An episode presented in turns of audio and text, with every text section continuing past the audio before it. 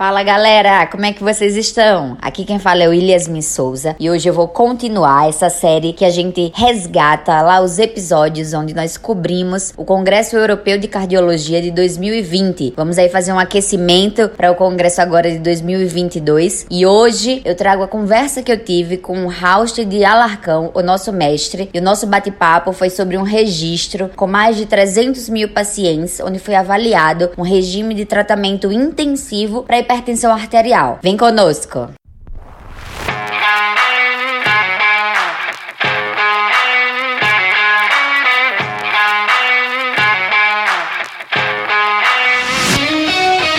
Oi, Raul, tudo bem? Boa noite, novamente um prazer estar aqui com vocês e todo mundo que assiste esse canal.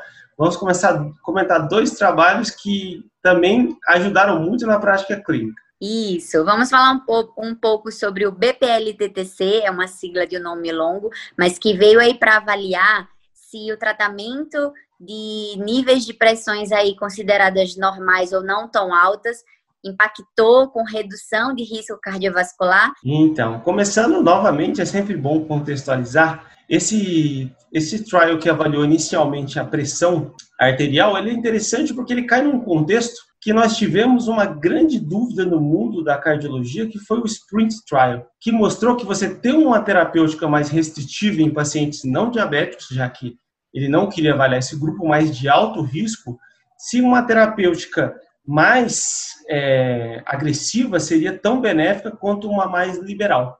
E o que, que o Sprint, publicado em 2015, mostrou?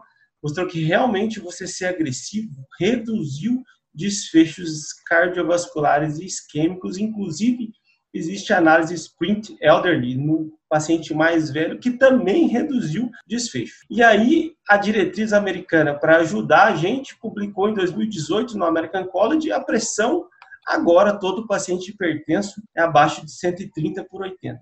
Isso acabou levando a quase metade dos americanos a ser considerado hipertenso. Então a gente precisava de mais dados além do sprint para saber se realmente essa terapêutica mais agressiva, ela iria, ela teria um benefício. E esse registro, antes de tudo, ele, o que, que ele resolveu mostrar para a gente?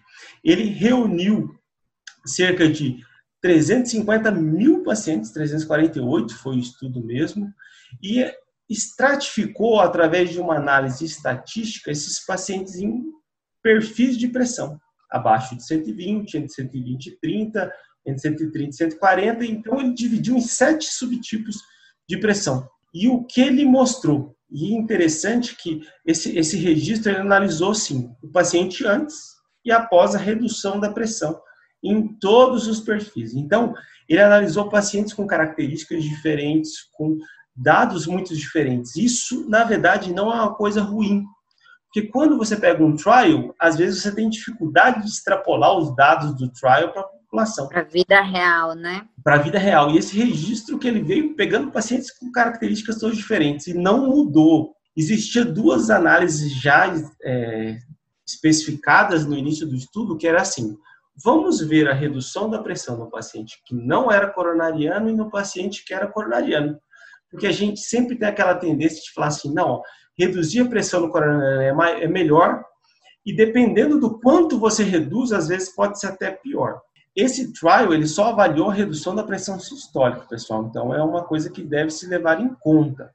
Mas independente disso, o que esse trial mostrou nos dois subgrupos, que a cada 5 milímetros de mercúrio você reduzia em 10% os eventos cardiovasculares, 13% AVC, 14% a incidência de insuficiência cardíaca, 7% o risco de eventos isquêmicos e 5% a chance de morte cardiovascular, independente da pressão. Então, aqueles pacientes que iniciaram o estudo com pressão 130 e reduziram 5 milímetros de mercúrio, eles também tiveram benefício, independente de ser coronariano ou não coronariano. Então, aparentemente, o que a diretriz americana quis ser mais é, agressivo no tratamento realmente tem um embasamento através de um grande registro agora. Só que eu acho que sempre vale a pena o que os autores falaram.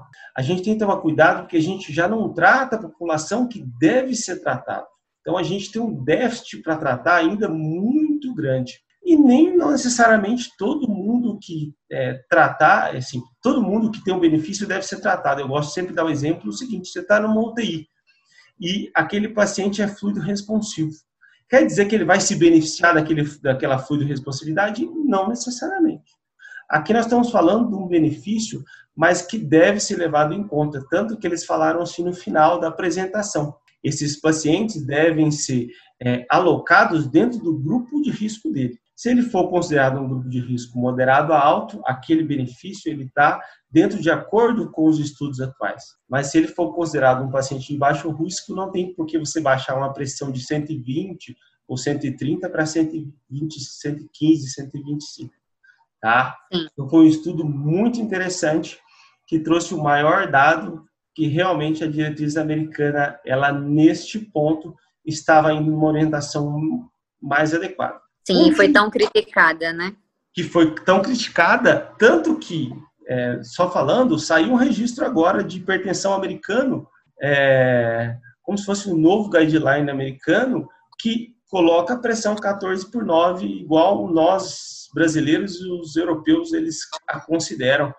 Mas com certeza vai ser um trial que vai ter que ser é, alocado dentro das novas diretrizes e considerado os seus dados. Perfeito, mestre. Eu também concordo que esse registro vem para reforçar, né, corroborar o que os americanos já vêm batendo na tecla da necessidade de um controle mais agressivo.